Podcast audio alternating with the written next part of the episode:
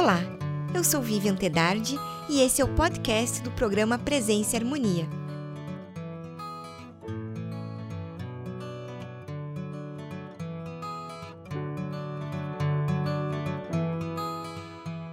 Solange, que bom conversar com você mais uma vez. Obrigada por aceitar o nosso convite. Bom dia, eu que agradeço mais uma vez estar aqui e poder compartilhar com vocês algumas coisas da nossa psicologia. Obrigada. Então, o que é psicologia cognitiva e como que surgiu esse conceito? A psicologia cognitiva é o estudo dos processos mentais é, que estão envolvidos por trás de um comportamento humano. O que seriam os processos mentais? Então, nós temos aqui Inteligência, memória, atenção, linguagem, pensamento, sensações, percepção, estes são os processos psicológicos básicos, são os nossos processos mentais. E a psicologia cognitiva tenta justamente entender como é que uma pessoa percebe o mundo que a rodeia. Então, como é que eu percebo as cores, o que, que faz sentido para mim, de repente, por exemplo, esta cadeira, qual é a simbologia que tem. Então, esses processos mentais são estudados pela psicologia cognitiva, é o objeto de estudo da psicologia cognitiva. O conceito surgiu em 1960 como contraposição a uma linha teórica que na época era muito evidente que chamava comportamentalismo ou behaviorismo. É, só que o comportamentalismo ele dizia o seguinte, que entre um estímulo e uma resposta é, não havia nada. Um sujeito recebia um estímulo e ele simplesmente respondia aquele estímulo. Então, por exemplo, é, uma determinada pessoa escuta um telefone tocar. Para o comportamentalismo, a pessoa levanta, vai lá, atende o telefone e ok, encerrou-se aí o comportamento da pessoa. Mas a psicologia cognitiva disse o seguinte: não é assim que funciona. Não é só um estímulo que vai dar uma resposta do indivíduo que, que acontece aí? Entre o estímulo, ou seja, entre o tocar um telefone e o momento que a pessoa vai atender esse telefone, existem processos mentais que entram em evidência aí, que interagem para que a pessoa decida atender ou não o telefone. Então, por exemplo, toca o telefone, a pessoa vai prestar atenção no telefone, vai memorizar aquele som, vai perceber o que está acontecendo no lugar vai pensar e decidir se ela quer ou não atender esse telefone. Então, esses processos mentais foram colocados aí pela psicologia cognitiva como objeto de estudo.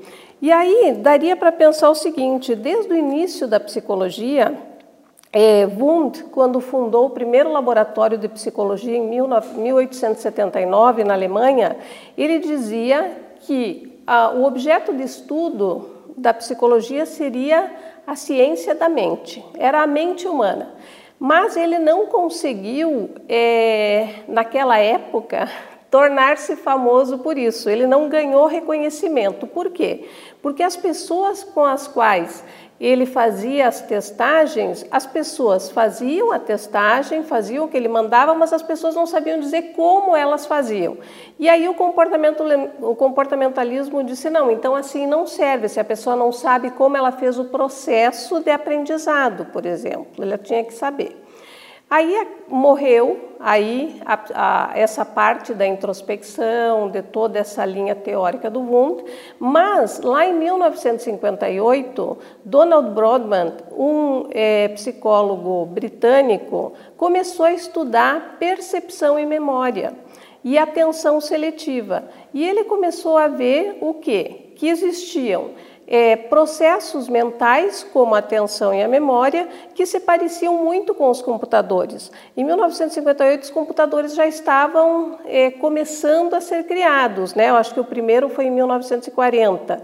E aí o Brodmann começou a fazer a analogia entre o computador e é, a mente humana. E aí ele estudou a memória, né, a parte de codificação da memória, como é que a pessoa percebe, como é que ela memoriza, como é que ela armazena o conhecimento e como é que depois ela devolve aquilo para o mundo.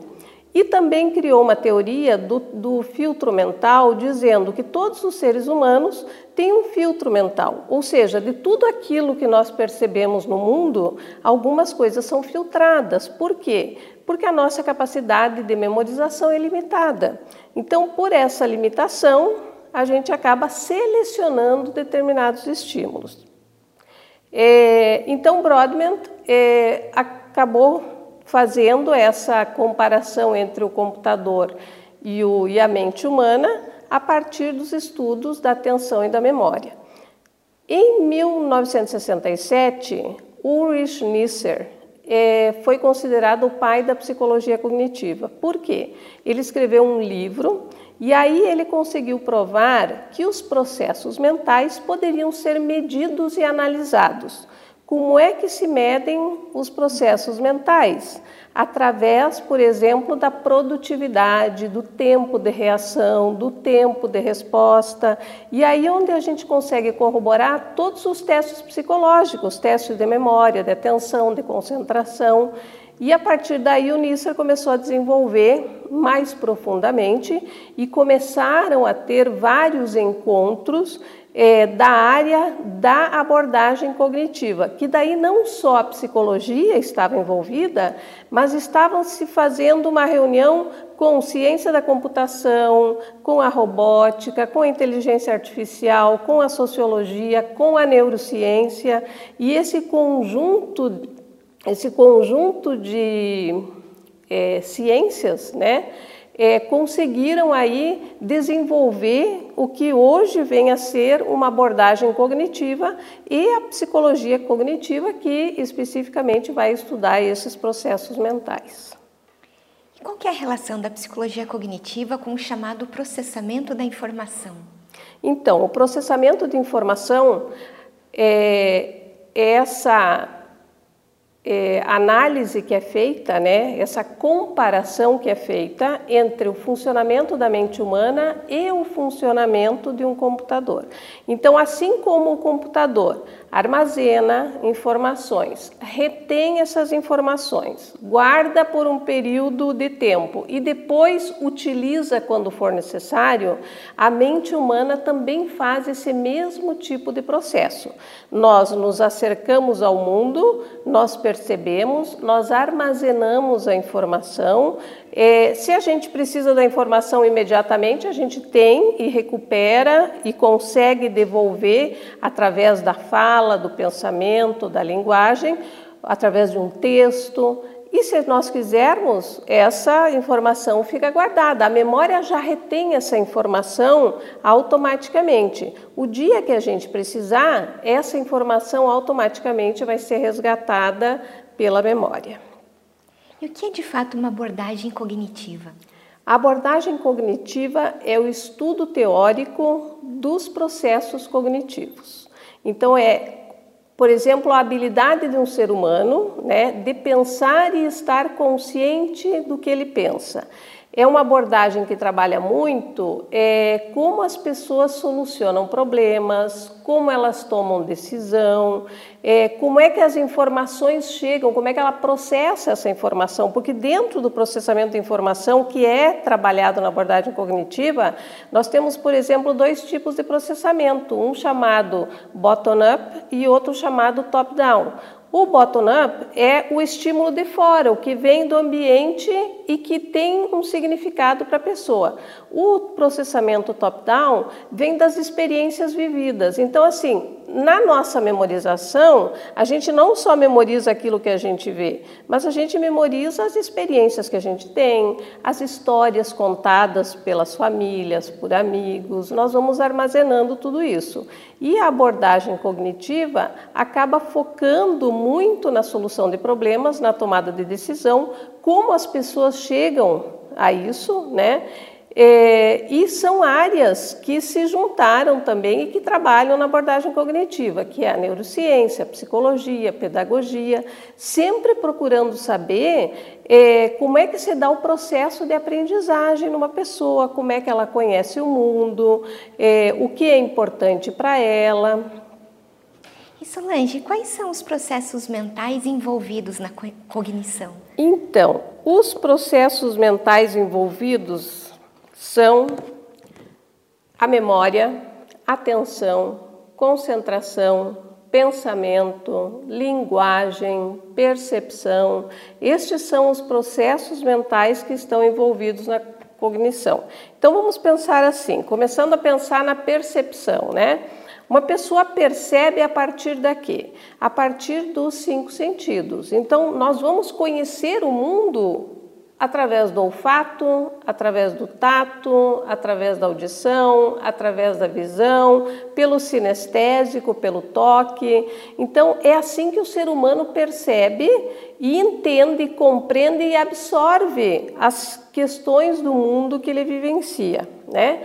A atenção é a maneira como eu foco em alguma coisa que é importante para mim. É aí que vem a questão da concentração, por exemplo. Né? As pessoas se concentram em algo é, que é importante para ela. Aí entra aquela, aquela teoria do Brodmann do filtro, né, da teoria do filtro mental. Por quê? Porque nós não temos capacidade de absorver tudo o que o mundo nos oferece. Então nós acabamos focando e selecionando aquilo que é importante para cada um de nós. A partir do que eu percebo, do que eu presto atenção, isso vai para o terceiro passo, que é a memória. Então eu vou memorizar aquilo que eu prestei atenção, que foi importante para mim, que eu recebi através de algum sentido. Inclusive, as pessoas têm alguns sentidos mais é, despertos que outros. Alguns, a visão, né, quando olha alguma coisa, chama mais atenção, outros são mais auditivos, outros são mais sinestésicos. Cada um capta o mundo de uma maneira diferente. Então, depois da percepção, da atenção e da memória, nós temos aí a linguagem. Então, assim, nós temos que transformar isso é, num meio de, de expressão no mundo. Então, a linguagem tanto pode ser escrita, né, eu posso escrever para manifestar um pensamento, por exemplo, que eu tenho, como eu posso desenhar, eu posso pintar. Então, tem diversos tipos de maneira da pessoa fazer essa expressão. E é importante a gente pensar que tudo aquilo que nós absorvemos do mundo, a gente constrói uma representação mental daquilo. Então, assim, eu não tinha uma representação mental desse tipo de cadeira porque eu nunca tinha visto. Mas hoje, quando eu vi a cadeira, o meu cérebro já entendeu e fez a representação. Quando eu ver essa cadeira em algum outro ambiente, isso vai me reportar aqui a Rosa Cruz, ao que nós fizemos aqui, a entrevista. Por quê? Porque essa cadeira ganhou significado. Então, tudo aquilo que ganha significado para nós, a gente memoriza mais facilmente e está disponível na memória para usar quando for necessário. E o que faz um psicólogo cognitivista? E nos tratamentos, de quais sintomas ele pode ajudar? Então, o psicólogo cognitivista, ele vai trabalhar no processamento de informação que o sujeito faz. Então, ele vai tentar entender como é que uma pessoa processa a informação, como é que ela analisa uma situação, como é que ela resoluciona um problema, como é que ela toma uma decisão, vai fazer este entendimento. É, a partir daí também vai depender da área que ele vai atuar. Então, por exemplo, um psicólogo cognitivo numa área educacional vai entender os processos de aprendizagem. Então, como é que um aluno aprende, como é que ele memoriza, por que, que ele presta atenção ou não presta atenção. Então, ele vai se dar conta de todo esse processo que acontece no âmbito do ensino. Um psicólogo organizacional, por exemplo, vai trabalhar os processos de informação dentro de uma empresa. Então, como é que são tomadas as decisões, como é que se dá uma liderança, como é que se soluciona determinada demanda da empresa.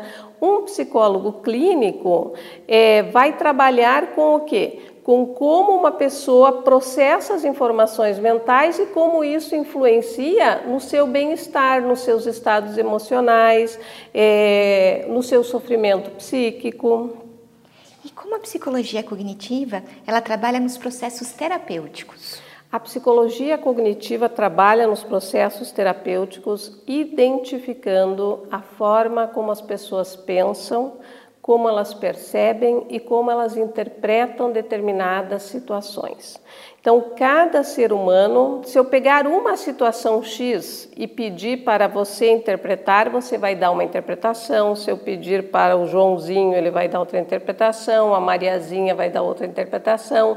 Então, a psicologia cognitiva justamente estuda como cada indivíduo processa e interpreta cada uma dessas informações, como é que chega isso para ele e qual é o sofrimento que traz para ele. Então, se a gente pegar a psicologia clínica, dependendo de como uma pessoa interpreta, por exemplo, a visão que ela tem de si mesma, é, a visão que ela tem do mundo, se ela tiver uma visão mais negativa das situações, isso vai trazer um sofrimento psíquico muito grande. E aí a psicologia cognitiva vai fazer uso de técnicas e estratégias terapêuticas para ajudar a pessoa a vencer esses é, sintomas, seja de ansiedade, seja de depressão, porque uma das premissas aí da, da, psicologia cognitiva é que tudo aquilo que nós pensamos se manifesta no nosso comportamento ou nos nossos sentimentos. Então, essa relação que tem aí é onde a psicologia cognitiva vai trabalhar e nas distorções cognitivas que cada um apresenta. E de que maneira ela trabalha a questão do pensamento e das crenças nos indivíduos nesse processo que você está comentando com a gente? Então, ela trabalha partindo da premissa do modelo cognitivo comportamental. Então, é, no momento que uma pessoa recebe uma informação e essa informação ela tanto pode ser externa, ou seja, pode ser um estímulo vindo de fora, como pode ser uma informação interna, porque os nossos pensamentos são automáticos e eles nos mandam é, informações é, que mexem nas nossas emoções, nas nossas reações fisiológicas, né? Então a nossa premissa é que uma situação vai desencadear um pensamento, vai desencadear uma emoção, uma reação fisiológica e um comportamento no ser humano. Então, como é que nós vamos trabalhar isso? Nós vamos trabalhar os pensamentos automáticos, que são pensamentos mais superficiais, né? É, onde o psicólogo vai identificar e ensinar a pessoa que está em terapia a que ela comece a identificar, a monitorar e a modificar esses pensamentos que são disfuncionais e que trazem um sofrimento emocional. Por quê? Porque esta, este modelo cognitivo comportamental que coloca essa relação entre pensamento, comportamento, sentimento e reação fisiológica, ela diz que esse conjunto é que vai determinar as doenças psicopatológicas. Então, assim, se eu tenho um pensamento muito negativo em relação a tudo, a mim mesmo, ao mundo, se eu não tenho esperança, se eu penso que tudo vai dar errado, eu posso desenvolver uma depressão. No caso de medos, por exemplo, pessoas que têm medo de elevador, que ficam pensando, por exemplo, que vai faltar ar, que não vai ter como sair do elevador, ela vai ter um comportamento de gritar, de bater na porta, né? Então, mudar a forma como ela pensa e interpreta aquela vivência é que vai trazer uma modificação e uma qualidade das relações, uma qualidade de vida para ela própria, uma mudança cognitiva.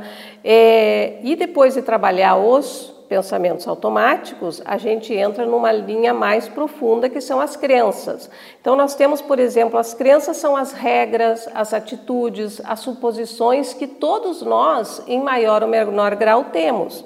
Então a gente diz, por exemplo, eu tenho que ser perfeito, eu não posso errar. Isso causa um, muita ansiedade nas pessoas. Por quê? Porque elas querem ser cumpridoras e têm altas expectativas a respeito delas ou a respeito de outras pessoas, e isso pode desencadear um transtorno psicopatológico. Depois de trabalhar essas crenças, que seriam as crenças intermediárias, né, e modificar isso, a gente começa a trabalhar o que chama crença central, que são as crenças mais profundas que nós temos dentro da nossa estrutura mental. Então, pensando a estrutura mental, nós temos pensamentos automáticos, as crenças intermediárias e as crenças centrais.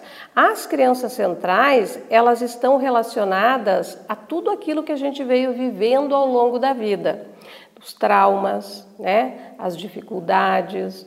E geralmente nós temos três tipos de crenças centrais: desamor, desvalor e desamparo. Então, dependendo de como a pessoa pensa e de como ela interpreta, ela vai se sentir mais ou menos capaz, dependendo de como essas crenças estão influenciando na vida dela. E aí o desenvolvimento das patologias. E quais as contribuições da psicologia cognitiva para a mudança do comportamento humano e que benefícios as pessoas têm ao longo da vida? Então, à medida que a pessoa é, abre a possibilidade de se conhecer, né, de ter o autoconhecimento, de saber o que ela pensa, como ela pensa, por que ela pensa assim, como ela se relaciona, quais são as expectativas que ela tem, é, como é que ela se comporta diante de uma situação, né? Então, por exemplo, é, um casal em que uma das pessoas é muito ciumenta e de repente fica pensando que o outro parceiro está sempre traindo. O que, que vai acontecer? Se ela ficar pensando nisso, quando o parceiro chegar, ela já vai entrar em confronto, em briga, é, vai ter um comportamento reativo de irritabilidade, pode ter agressão verbal e agressão física. Agora, no momento que ela chega numa terapia e ela percebe que tudo isso é uma construção mental dela. Ela pensa dessa maneira, mas que a situação não se corrobora. É apenas a nível de pensamento, aí ela consegue fazer a modificação dos comportamentos, das próprias emoções, e aí ela vai ter um benefício muito grande. Por quê? Porque no momento que eu aprendo a ter o autocontrole dos meus pensamentos, aí eu tenho autocontrole das minhas emoções, dos meus comportamentos, vai melhorar minha autoestima, vai melhorar a autoconfiança, vou tomar melhor as decisões, vou solucionar melhor os problemas que eu vir a enfrentar. Enfim, ela vai ter um ganho aí em qualidade de vida. Perdão, em qualidade de vida é, que está relacionado justamente ao entendimento do seu funcionamento mental, porque eu acho que isso tem que ficar bem claro. Todos nós temos um padrão de funcionamento mental e nós precisamos identificar qual é esse nosso padrão. Se esse nosso padrão está distorcido ou se esse nosso padrão está mais ou menos harmonizado e regularizado. Porque se ele estiver distorcido, eu vou ter problemas de relacionamento pessoal, de relacionamento laboral, vou desenvolver depressão, ansiedade, qualquer outro tipo de transtornos, medos, fobias. E como o termo está inserido hoje na sociedade? O tema está inserido hoje na sociedade através das várias áreas que a abordagem cognitiva trabalha. Então, dentro da área da educação, trabalhando os processos cognitivos que se dão para o aprendizado, né, das próprias relações, de como os alunos lidam emocionalmente, por exemplo, com bullying. Né. Na área organizacional, trabalhando com empresas, pode ser fazendo coaching, identificando liderança, identificando tomada de decisão, metas, né? Como é que a pessoa estrutura para conseguir é, conquistar determinados objetivos. Nos esportes, né? Nos esportes, é, ensinando os jogadores, ou corredores, ou nadadores, a ter concentração, a ter foco, a prestar atenção, é, a cuidar das emoções. Na área da educação, inclusive, a psicologia cognitiva ela está sendo inserida hoje nas universidades. Vários cursos de psicologia já colocaram na sua grade a disciplina de psicologia cognitivo-comportamental. Então, isso também tem ajudado bastante a que ela ganhe notoriedade né, e que ela esteja inserida cada vez mais dentro da, da sociedade. E a terapia cognitiva comportamental, ela trabalha com quais transtornos psiquiátricos?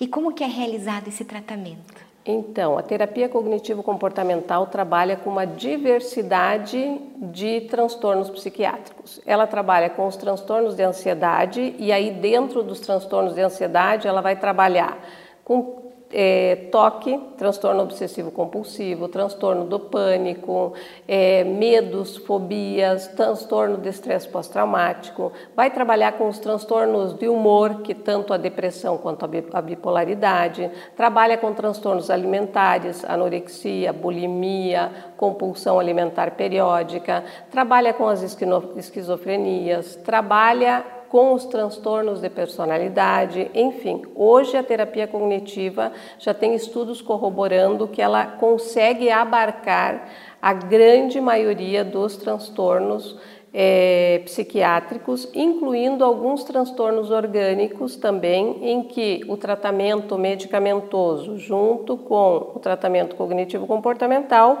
vai dar uma melhor qualidade de vida para a pessoa que está vivenciando isso.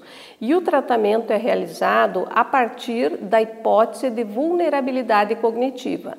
O que é a vulnerabilidade cognitiva? É a visão negativa e catastrófica que as pessoas têm em relação a elas mesmas. Então, é, os estudos científicos mostram que existe essa vulnerabilidade em todas as pessoas que têm, por exemplo, depressão, ansiedade, transtorno de personalidade, que é ter essa visão negativa a respeito de si próprio, a respeito de outras pessoas e a respeito do mundo. É como se a pessoa não tivesse esperança de que as coisas fossem dar certo para ela. A partir daí, desse trabalho da vulnerabilidade cognitiva, nós começamos a trabalhar as distorções cognitivas por meio do que? Dos pensamentos automáticos, das crenças intermediárias e das crenças centrais. No momento que a gente faz todo esse trabalho, a gente tem técnicas específicas para isso. Então, temos técnicas de reestruturação cognitiva, vamos reestruturar a forma da pessoa perceber o mundo, a forma como ela interpreta o mundo, a forma como ela se percebe, vamos reestruturar as expectativas que ela tem, que às vezes são expectativas muito altas, frente ao que o outro pode dar ou o que o mundo pode dar, né? Além disso, vamos trabalhar autocontrole das emoções, que é algo bem importante. Hoje está muito trabalhado na terapia cognitivo-comportamental mindfulness, né? Então, assim, atenção plena, a pessoa estar consciente do que ela está fazendo, de como ela está fazendo. Tem uma técnica que a gente usa muito que chama questionamento socrático, que é a pessoa buscar evidências de que aquilo que ela está pensando é, realmente está acontecendo. Então ela começa a se dar conta de que nem tudo que ela pensa é verdadeiro, é corroborado. Então buscar evidências é justamente se perguntar tem evidências de que esse meu pensamento é verdadeiro, né? Existe outra explicação para o que eu estou pensando? Como eu posso ver determinada situação de outra maneira? Solange, eu agradeço muito você compartilhar hoje seu conhecimento conosco. Aprendi bastante. Muito obrigada. Obrigada a você pela oportunidade. Imagina, espero que a gente tenha oportunidade de conversar sobre outros temas da área da psicologia. Muito obrigada. Muito obrigada a você. Concluímos assim mais uma edição do programa Presença e Harmonia. Para acompanhar os nossos programas em vídeo e áudio, visite o portal da MORC no endereço www.amorc.org.br em nome da Morque GLP e de toda a nossa equipe de produção, queremos agradecer o prestígio de sua audiência. Paz profunda!